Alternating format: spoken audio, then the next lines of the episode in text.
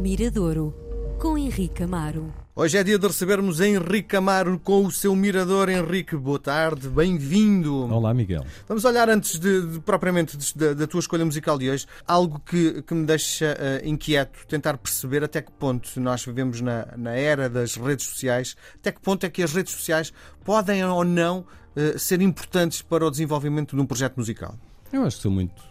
Eh, é, é, fazendo parte, tudo o que faz parte da vida das pessoas faz parte também da vida dos artistas e na maneira de, de, de, de comunicar, de passar ideias e essa visibilidade acho muito exagerado, não é? Uhum. Porque o que eu quero, acima de tudo, são canções, são ideias musicais. Uh, não, não me deixo iludir muitas vezes pelos likes que têm, embora essa é a prioridade hoje em dia. São, todos andam atrás e, dessa. A visibilidade hoje e muitas vezes o sucesso do grupo, se antigamente era visto com passagens em rádio ou vendas de discos, hoje o termómetro e a avaliação é o número de seguidores. É, é a visibilidade, é, é, é, vista nesse sentido. Uma boa comunicação nas redes sociais é garante de ser um sucesso musical? Não necessariamente, porque tu também muitas vezes não és capaz de ter essa visibilidade sem ter algo para mostrar. mostrar eh, Embora muitas vezes até que se consiga, não? Consiga-se hum. através de, sei lá, de, de opiniões pessoais e não necessariamente através da música.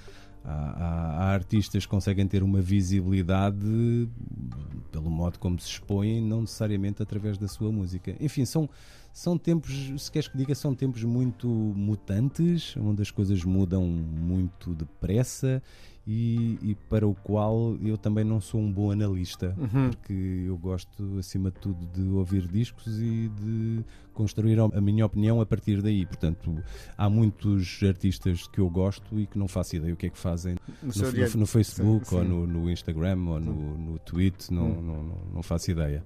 Mas é, é, é, é indissociável. É indissociável hoje. Sim. E sobretudo para quem está a começar, não é? Que é o caso da artista de hoje. Sim, é, quem está a começar, no caso da artista de hoje, surpreendeu-me mais uma vez pela sua música. Eu não a conhecia até há, não sei, três meses. Eh, há três meses não a conhecia. Foi um amigo meu que me chamou a atenção para o nome de Ana Lua Caiano. Fui à procura, logo pouco tempo depois ela surgia com um primeiro single e é algo que marca também a música portuguesa de hoje, a música portuguesa contemporânea. Um, primeiro, a presença feminina, portanto, a, a, mulher como compositora, a mulher deixou de ser apenas uma intérprete, uhum. hoje, hoje a mulher é autora e intérprete da sua música em grande escala. Enfim, isto pode ter acontecido ao longo, sei lá, a Dina, uhum. a Maria Guinot, há tantos nomes que aconteceram, grandes intérpretes como a Simone, Uh, mas nos últimos anos tem aparecido essa ligação entre. No passado havia muito mais intérpretes do que propriamente intérpretes sim, e compositoras, sim, não é? Sim, sim. A composição era uma composição masculina. A, a, interpretação em que as mulheres apareciam a interpretar o que outros sim. faziam. E, e, os últimos anos têm diluído essa fronteira. Uhum. Uh, há mulheres que compõem e interpretam a sua própria música. Portanto, essa emancipação feminina eu acho que é uma das marcas também da música portuguesa contemporânea. Outra que aparece junto a esta nova geração é uma uma certa ligação, uma certa inspiração, não só da parte feminina, mas como também da parte masculina, à música tradicional. Portanto, algo que foi abandonado durante muito tempo. Fazias rock, fazias rock, fazias pop, fazias pop. E até era fuleiro fazer música tradicional, é, é? tal e qual. Tinha uma marca ali que não era propriamente qual, boa, não é? Tal e qual. Houve músicos que. Eu falava com um músico que fazia rock e uma vez estávamos num festival e estavam a tocar os Diabo na Cruz. Uhum. E ele dizia: pá, nós andámos a fugir disto uma vida inteira e agora eh, este pessoal está a voltar e está a fazer rock and roll. No caso dos Diabo na Cruz, sim. conseguiam fazer uma com música elétrica com muita influência. Outros, eh, enfim enfim, quando eu digo outros ligam-se a outras texturas, a outras influências. É o caso de Ana Lua Caiano. Ana Lua Caiano, durante a pandemia, acho que se deu, sentiu-se sozinha no seu quarto com um sintetizador, com um bombo e com uns chocalhos e assim uns, uns pequenos instrumentos tradicionais e começou a construir a sua música um pouco com base naqueles elementos que tinha no quarto e ela consegue fazer uma ligação muito interessante entre alguma música tradicional, elementos da música tradicional Sim. e uma modernidade que é dada pelos instrumentos de, de hoje. Uhum. Ora, isso pode ser interessante ou pode ser vulgar. Porque o facto de teres um chocalho ou um bombo e colocares uma, uma MPC ou um instrumento dito contemporâneo por baixo não quer dizer que a música seja interessante. E, mas ela eu creio que conseguiu muito bem no EP Cheguei Tarde Ontem, é o nome deste, deste EP. Acho que ela faz um equilíbrio muito personalizado e extremamente, diria, pertinente entre essa ligação, não diria ténue, mas tem elementos dessa tradição com modernidade. Acho que temos aqui uma nova, tu consegues, uma nova autora. Consegues para... definir isso numa palavra? Esta mescla de, de sonoridades? É, há, há, quem chama o neotrad. Eu, a mim não me parece que seja o neotrad porque o, o, há, um, há, um, lado contemporâneo que se calhar até ultrapassa a tradição, uhum. não é? Mas o facto de teres, não sei, eh, há, há até os artistas do neotrad que é realmente que utilizam só os instrumentos tradicionais, uhum. mas constroem de uma maneira diferente diferente daquela que, que, os músicos tradicionais ou que faziam música popular portuguesa ou música tradicional portuguesa uhum. faziam. Por exemplo, tens um, um exemplo maior, uh, de, se calhar o pioneiro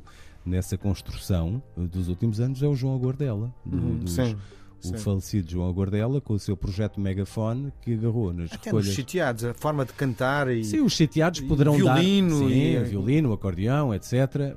Os sitiados já tinham isso. E que se calhar os Diabo na Cruz continuam aquilo sim, que sim. os sitiados. Mas na ideia de um músico sozinho, com tecnologia eh, com os instrumentos de hoje e agarra em discos de recolhas, seja do José Alberto Sardinha, seja do Giacometti, e constrói algo totalmente novo, sim. o, o megafone João Gordela, acho que top, é, é, aqueles quatro é volumes. É grande referência. É grande referência e o ponto de partida para tudo aquilo que aconteceu depois. Muito bem. Portanto, Ana Lua Caiano, uma estreia no Miradouro com o seu EP Cheguei Tarde a Ontem.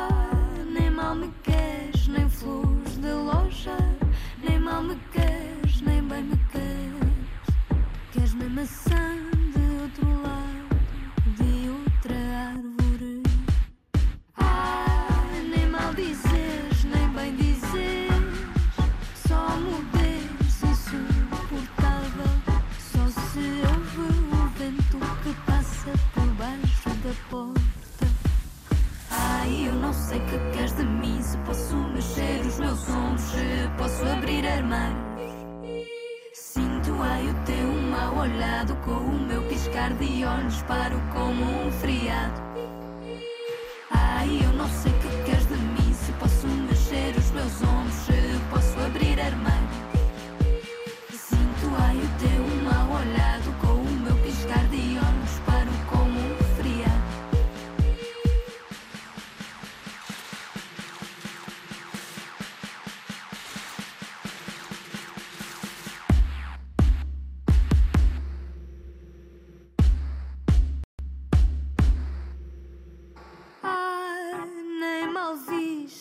bem bem vista, pede chegueira de joelhos.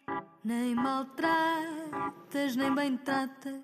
Estou na cave e tu no sótão, nem maldito, nem bendito.